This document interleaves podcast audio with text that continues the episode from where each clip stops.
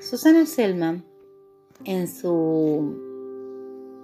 texto Evaluación de aprendizajes universitarios más allá de la acreditación, 2003, realiza una problematización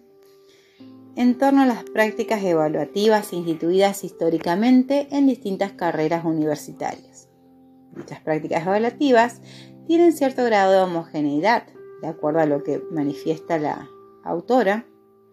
que responden a principios teóricos o pedagógicos, sumado a que no han sido sometidas a indagaciones sobre su validez y pertinencia.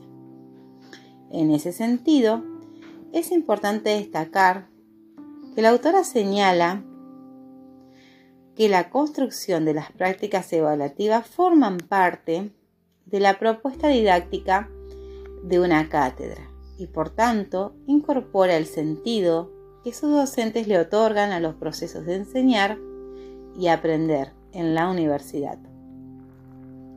Entonces, realiza diversas hipótesis que intentan reflexionar y analizar las modalidades de evaluación y acreditación más habituales, como así también sobre los presupuestos en torno a las secuencias preestablecidas de enseñanza y aprendizaje.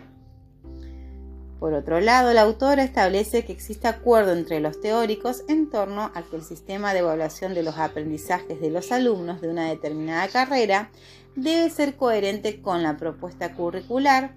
el carácter predominante de la formación, los ejes comunes de la formación propia de una institución en el nivel universitario, más allá de las particularidades de cada carrera. El rol asumido por la institución frente a las demandas de la sociedad. Finalmente,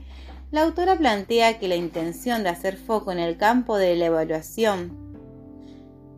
y los aprendizajes en la universidad fue dejar planteado un principio, el de recuperar juntos y con sus estudiantes el ejercicio de la autonomía con relación al saber y al valorar.